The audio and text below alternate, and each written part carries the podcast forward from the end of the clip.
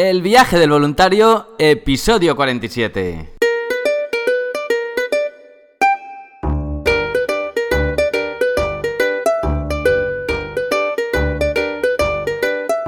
Hola, muy buenos días, bienvenidas y bienvenidos una semana más al podcast donde vamos a hablar sobre el turismo responsable, experiencias de voluntariado, los tipos de programa, diferentes países y todos los consejos necesarios para preparar tu viaje solidario. Muy buenos días, bienvenidos este sábado 21 de septiembre del 2019, episodio 47. Ya estamos ahí, ¿eh? Ya estamos acabando la temporada. Acabamos de volver del evento de Madrid. Qué evento, qué chulo. Hemos sido súper afortunados. Nos han dicho que de 1500 ONGs somos de las 23 premiadas. Esto es todo un honor. Gracias sobre todo al director, a Mafre, a voluntarios Mafre de la comunidad valenciana, porque sé que han tenido mucho peso a la hora de elegir el proyecto y bueno, y el director de la, de la comunidad valenciana de Mafre, también tuve la oportunidad de conocerlo, un tío majísimo, ¿eh? Pero hoy concretamente vamos a dejar Madrid, Valencia y todo Mafre y vamos a hablar del otro lado del charco, este continente que tanto nos gusta, que yo siempre repito, ya sabéis quien me escucháis, que es Latinoamérica tiene casi todo el peso de la asociación. También hay muchos programas en África y en, y en Asia, perdón, que están cogiendo mucha fuerza, pero Latinoamérica, bueno, ya sabéis que yo por el idioma español y la cultura me desenvuelvo muy bien, mi equipo también, así que ahí nos vamos. Y vamos a hablar sobre todos los países que puedes ir, lo que necesitas para movilizarte, eh, las cosas tan simples como podría ser un tipo de enchufe. Hoy no hablaremos mucho de los proyectos, vamos a hablar como de un viajero cualquiera, bien solidario, ético, mochilero. Vamos a abordar un poquito en a fondo la, seguridad también de Latinoamérica. ¿Vale? Pero antes de entrar en detalle, recordar www.adventurevolunteer.org, Asociación de Voluntariado Internacional, Prácticas Universitarias, Turismo Responsable, Viajes Medioambientales, Voluntariado también local. Echarle un vistazo que está muy bien. Así que nada, como hemos dicho, vamos a hablar de Latinoamérica. ¿Qué país puedo viajar por Latinoamérica? Bueno, por supuesto que todos. Latinoamérica ya sabéis que tiene eh, América del Sur, que es de Colombia hacia abajo, eh, América Central, que sería de Panamá hasta Guatemala, y luego América del Norte, que es eh, México, Estados Unidos y Canadá. Lo que pasa es que Estados Unidos y Canadá no son de la TAM, no son latinoamericanos. Entonces hablaríamos desde México hasta Perú, son los países que tienen Adventure Volunteer. Yo me voy a centrar en esos, ¿vale? Si queréis que hablemos de otros me decís, pero si queréis eh, hacer un voluntariado internacional estas vacaciones del 2020 o el verano del 2020, tenemos por allí México, Guatemala, República Dominicana, Nicaragua, Costa Rica, Panamá, Colombia y Perú. ¿vale? Además están en proceso de validación Honduras y Ecuador y está en investigación Cuba.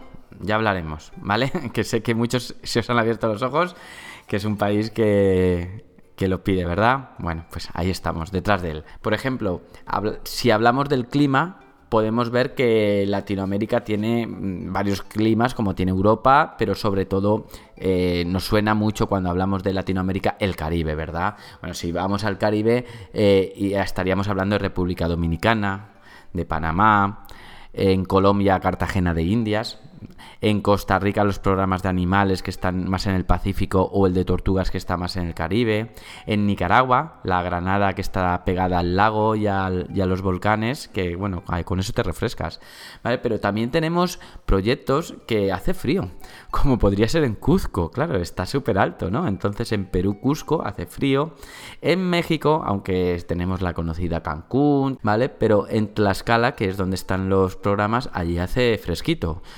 Igual por el día puede ser manga corta, pero la mañana y la tarde sí, sí, lo mismo que en Guatemala. Guatemala es lo mismo. Por el día puedes justo entre las 11 y las 4 podrías ir en manga corta, pero hay que, hay que abrigarse. Y San Ramón de Costa Rica, más de lo mismo, y todo es por la altura. ¿Vale? Porque son, son, están cerca del Ecuador relativamente, pero es por, por estar altos. Seguimos pensando en, en Latinoamérica eh, a la hora de viajar si necesitaríamos vacunas, visados, ¿no? Bueno, pues por el momento, los países de los que os comento, vamos a hablar de estos, ¿vale? En principio, para que son los que realmente puedo hablar con propiedad porque son los que conozco.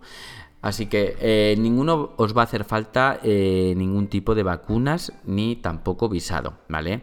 Sobre todo los tres meses. Los tres meses que vamos, recordamos que vamos de turista, es un turismo solidario. Y también voy a hacer un hincapié que es viniendo desde España. Porque, por ejemplo, si me está escuchando alguien, porque el podcast es en español y me está escuchando alguien que viene de Venezuela, pues posiblemente para entrar a Panamá o algún otro país latinoamericano le van a pedir un visado de refugiado, de lo que sea, pero se lo van a pedir. Y sobre las vacunas, pues más de lo mismo, según del país que vengas. Para si llegas desde España y te vas a España y no pasas por ningún otro país, no te hace falta vacunas. Ojo, Ojo, voy a decir, no te hace falta. Por ejemplo, si tú vas a Nicaragua desde España, pero haces escala en Panamá y luego vas a, a Nicaragua, aunque solo estés en el aeropuerto, ahí en Nicaragua sí que te pueden pedir la, cartilla de la fiebre amarilla como que estás vacunado. Y tú dirás, pero si yo no he salido del aeropuerto y si Panamá no la piden no, hay fiebre amarilla. Ya, pero para los de Nicaragua sí que hay una zona que está pegada a Colombia que se llama el tapón del Darién que sí que piensan que hay. Entonces, como es a nivel de cada país, solo sería ese de momento. Pero vamos, que si vas desde España a Nicaragua y desde Nicaragua vuelves a España, tampoco te lo pedirían. ¿Cómo será la seguridad? Cuando he preparado esta pregunta, la de cómo será la seguridad durante mi voluntariado en Latinoamérica, estuve pensando de qué hablar. La verdad es que me gusta tanto prevenir que puedo resultar pesado, pero por suerte en estos 4 o 5 años no ha pasado nada. No ha pasado nada porque estoy muy encima. Chicas, mirar, bueno, cuando digo chicas sabéis porque sois la gran mayoría, entonces voy a decir chicas, no voy a decir chicos. Entonces es chicas, mirar, cuidado, esto, lo otro, que sí, Sergio, que sí, que no te preocupes. Y es que no sé, me siento en el fondo responsable. Una persona te puede tener 25, 30 años, pero yo le he dicho que vaya ese voluntariado, ¿no? O yo le, le, he motivado, entonces no quiero que le pase nada, aunque cada uno es mayorcito y yo no sé lo que va a hacer cada uno el fin de semana, pero sí, por favor, la seguridad. Vamos a seguir estos consejos. A ver, por ejemplo, la seguridad de Latinoamérica no se puede dejar de lado. Los países donde colaboramos, yo me he fijado mucho, sobre todo los pueblos, y están bastante bien. Hay algunos que son mucho más seguros que otros, como hablaríamos del más seguro sería Panamá y el más inseguro, no lo sé. No lo sé, para mi punto de vista, pues quizás República Dominicana, sí, pero no, tampoco es donde se, en el pueblo donde se colabora. Quizás el barrio de Colombia, pero es que tú no duermes ahí y vas en un taxi y vuelves en un taxi. Entonces vamos a seguir los consejos que he puesto aquí y a ver si con eso tenemos una claridad. Antes de decir todo esto de que parece que da miedo, tengo que advertir que ante todo el país está muy bien, allá donde colaboramos, Además tenemos una gran ventaja por el hecho de ser españoles. En España sabéis que siempre ha existido la picaresca por cultura y por idioma podemos detectar siempre estos tipos de riesgo, cosa que no te pasaría a lo mejor en Mali, ¿no? En África o en, Sudán o no lo sé, o en Bangladesh. Pero lo que quiero decir es que con el idioma y con nuestra cultura podemos detectar mucho en qué tipo, ¿no? Pues si te pillan de improviso no, pero si no, sí, ¿vale? Pero nos vamos a dar cuenta sobre todo de las diferentes formas que se puede presentar la, inseguridad, en las posibles situaciones de, riesgo y cómo evitarla. Cuando hay mucha multitud, por ejemplo, en zonas de públicas, no sé, como serían estaciones de autobuses, mercados, eh, no sé, cantinas, embarcaderos de playas para coger una lancha, pues es muy fácil de prevenir. Solo tienes que tener tus pertenencias, pues le das la vuelta a la mochila y te la pones en el pecho, por ejemplo. Yo hago eso, ¿vale? Pero y si no, de estas que van ahora con la cremallera, que van pegadas a tu espalda y que por mucho que toquen no, van, no van a encontrar dónde abrir, cuando os alejéis, ¿vale? Porque imagínate que desembarcas o que sales de este mercado o que sales de esta estación de bus, pues cuando te alejes, párate, mira a ver si te sigue alguien antes de perder la multitud e identifica a este, ¿no? Porque si tú ves que ya te estás alejando y ese va detrás de ti, no sigas, quédate donde la gente o, o date cuenta o dile, oiga, ¿qué pasa? ¿Por qué me sigue? Lo que sea, pero no te alejes de la multitud. Otra cosa muy importante, y aquí es donde quizás más te vas a exponer, ¿vale?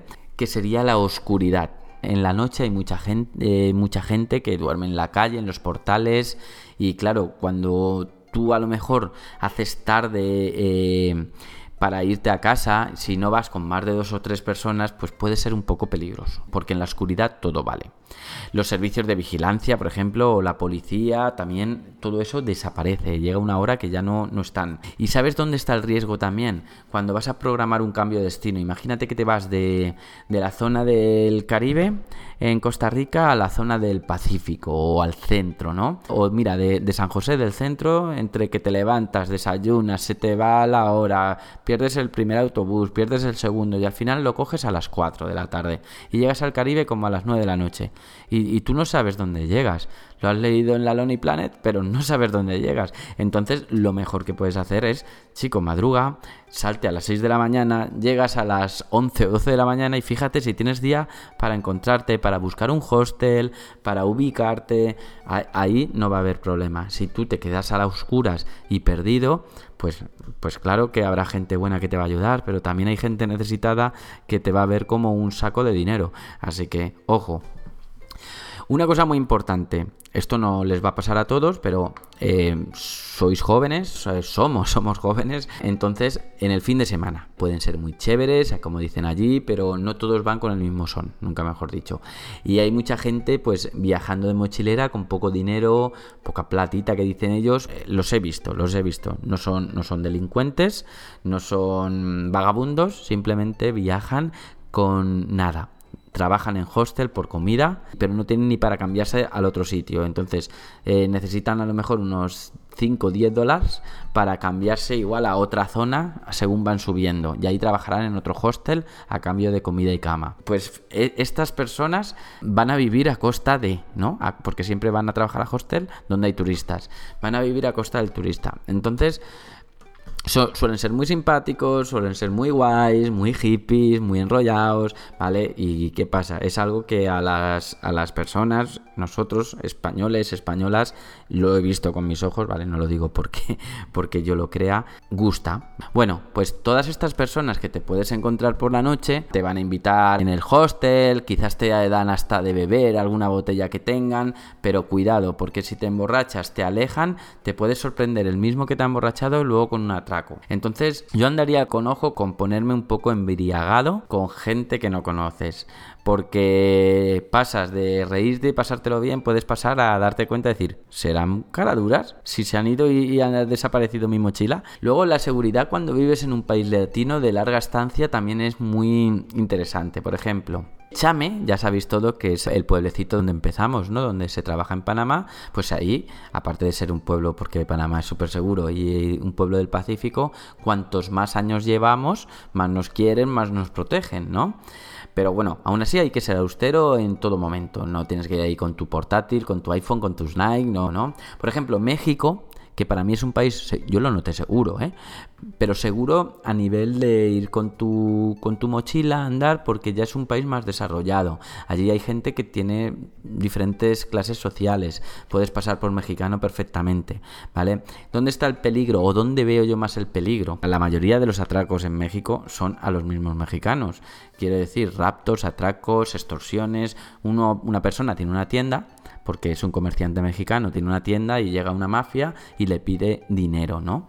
Le pide dinero de a final de mes lo mismo que le pide Hacienda, que ya no sé quién es más, más, atracador, ¿no? Pero, pero eso, esa extorsión existe. Si alguien es pues yo que sé, una persona famosa o alguien que se sabe que tiene mucho dinero, pues hacen tipo de secuestros y cosas, che, lo que sea en las películas. Y ahí luego les hacen chantaje, ¿no? Con dinero para devolverles a, a la persona que también aquí es donde entramos nosotros. Si te ven que eres un turista, que vas llamando la atención y que estás viviendo ahí, por ejemplo, seis meses y siempre llamas la atención y siempre vuelves ahí y siempre llamas, pues al final, claro, al final te van a esperar un día cuando abres la puerta de tu casa y van a tocar y conforme abres se te meten para adentro. Todo esto eh, nunca te va a pasar si eres austero. Si te adaptas bien en un país, en vestimentas, costumbres, humildad, no debes temer por este tipo de seguridad. Y por último, si queréis, vamos a hablar del rol a mano armada. Que no es que llegue alguien y te robe con un cuchillo, que también, ¿no? Pero quería decir más la metáfora, ¿no? Lo que viene siendo el que viene a venderte un servicio, una excursión, un regalito, ¿no? Entonces, sabéis que nos podemos camuflar eh, siendo austeros, viviendo como ellos, no llamando la atención, pero donde sí que es muy difícil camuflarnos es en el hablar, en el acento. En el momento que empezamos con la S, con el seseo, con todo esto, vamos, nos, detectan eh, y dicen, ya está, ya tenemos al español. Y es que se creen que somos gringos, se creen que somos como los americanos y los canadienses. Piensan que tenemos un montón de dinero y estamos casi peor que ellos. Pero bueno, eso no lo saben. Bueno, pues sobre todo siempre nos van a intentar engañar con excursiones, con los regalitos y para ello pues lo mejor es saber un poquito el precio medio, ¿vale? Ahí recomendaré foros, blogs, lo que sea, más o menos sé lo que vale, sé lo que vale a precio local, no a precio turístico. Y entonces no es lo mismo que te gastes 80 dólares que que te gastes 290 dólares, que lo he visto, ¿vale? Entonces todo es... A mí cuando me preguntan voluntarios, no, yo lo quiero reservar ya desde aquí, por internet o por eso, eso también es muy caro. Lo mejor es eh, no precipitarse. Siempre vamos a hablar ahora de las reservas, pero no hay que precipitarse. Una de las cosas que me gusta mucho de Latinoamérica justamente es eso, de, de la facilidad que tiene todo en general. Por ejemplo, un hostel, a no ser que te sea 31 de diciembre, tú vas a encontrar una gran variedad de hostel a 10 o 15 euros la noche donde pasar, pues eso, una o dos noches, lo que si estás viajando, ¿no? Pues si estás de voluntario ya está la casa del voluntariado, pero quiero decir a nivel viaje o, fin de semana. Los autobuses, más de lo mismo, siempre están saliendo uno detrás de otro. Entonces, para ir cambiándote de puntos, siempre hay, siempre vas a tener espacio. O sea, tú puedes despertarte de tu hostel, irte a la estación de autobuses, que si no sale uno y se acaba de ir, no te preocupes, que a los 5 minutos o 8 minutos te va a salir otro. Además, por súper barato, por por muy poco dinero y es que tu pasaje para ellos es dinero, es dinero que no se va a quedar en tierra. Van a meter a todos los que puedan, partiendo de ahí. Pero enseguida llega otro, porque ahí no es una compañía que tenga tres autobuses que sea al día, y si no lo coges o si no reservaste, te quedas sin. No, no, no. O sea, ahí puede estar la carretera llena de autobuses uno detrás de otro, que todos los que necesiten viajar van a viajar, ¿vale? Esto pasa con todo. Lavanderías hay por todos los lados. Lavadoras, pues con la humedad que hay, pues no se te seca muy bien. Tampoco los jabones, ahí quizás eso sí que es un poco caro. Pero en cambio, por 2 o 3 euros, que a veces vale 70 céntimos de euro al cambio, ¿eh? cada país tiene lo suyo. Entonces, nada, con un par de kilos tú te, tú te haces media maleta, 2 o 3 kilos.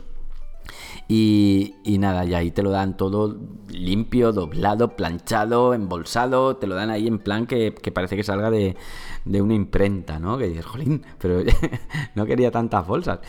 no hay que preocuparse. Mira, cualquier tienda en el extranjero te va a vender quizás hasta un chip, ¿no? Si necesitas un chip, una tarjeta de prepago, una micro SIM para tu móvil y tener un plan de estos de 15 días que tienes eh, internet ilimitado, pues nada, eh, vas y es que hay tiendas por todos los lados, los chinos mismos la venden.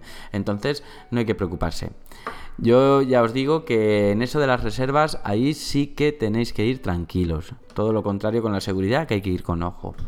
¿Y qué llevar, no? Que dices, ¿y qué me llevo yo a mi viaje de Latinoamérica? Porque claro, pues mira, a ver, el dinero. Llévate euros por si las tarjetas te fallan. Un candado pequeñito, ¿vale? Que no ocupe mucho, pero eso es indispensable, porque muchos hostels tienen huecos para taquillas y ellos le llaman locker, ¿no? Entonces, si tú no tienes el candado, eh, te van a cobrar 10 euros y por el alquiler quizás solo. Entonces, eh, vas a estar pagando en cada hostel que vayas por un candado por no haberlo comprado, porque quizás buscarlo tú por ahí te es difícil. Esto sí que recomiendo llevarlo uno chiquitito desde España.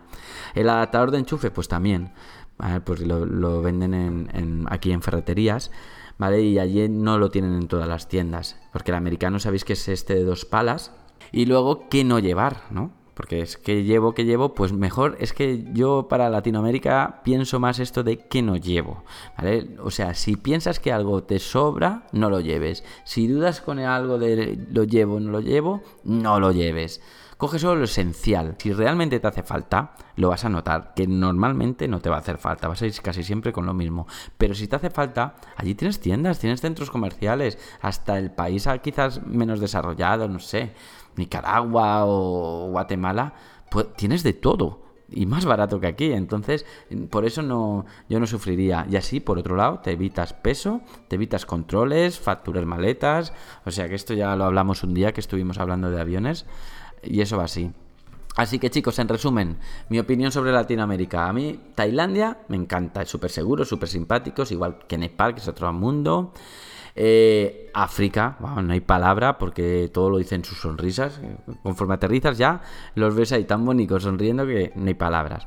Pero por muy bonitos que son esos países y por mucho que me transmiten, para mí Latinoamérica es mi media casa. Eh, a mí me encanta su gente. Eh, que no toda es mala, al contrario, más bien es toda buena menos algunos. Y me extendí por lo de la seguridad para prevenir. Pero en general la gente es genial, muy amigable, llena de valores, llena de amor. Y coincido también con muchos voluntarios que cuando vuelven a España, que ojo, que en España se vive genial, y yo vivo aquí y me encanta, ¿eh? Eh, pero coincido mucho cuando dicen que aquí falta algo muy importante, ¿no? Que se ha, se ha, perdido como algo de humanidad, ¿no? Que está creciendo el estrés y este modo de vida acelerado y que vivimos como en un sistema que está apretado por, por el capitalismo, ¿no? que nos hace muy egoístas, em, ambiciosos, competitivos y queremos tener de todo, pero realmente somos pobres, porque es que hay gente que vive con más economía que nosotros, lo que pasa es que viven súper austeros, les da igual tener el coche viejo, les da igual tener la casa con menos muebles, o... pero que no todos, ¿no? También hay mucha pobreza. Pero quiero decir que aquí parece que lo, lo queramos tener todo, pero lo pagamos a un precio muy alto, ¿eh? A mí me sorprende gente, y, y lo digo porque me han llamado más de dos chicas ya, con trabajos muy buenos, pero cuando digo buenos son muy buenos, y cómo piden excedencias o directamente una hasta pidió la baja para irse a vivir por allí en armonía y la sigo y está súper feliz. O sea, no se arrepiente de nada de esos 4.000 euros o lo que ganara. Y bueno, yo ya estoy pensando en mi jubilación allí, como esto sigue aquí con este estrés. Total, bueno, para mí ya también hice el podcast de Nómada Digital. Esté donde esté, voy a estar con vosotros.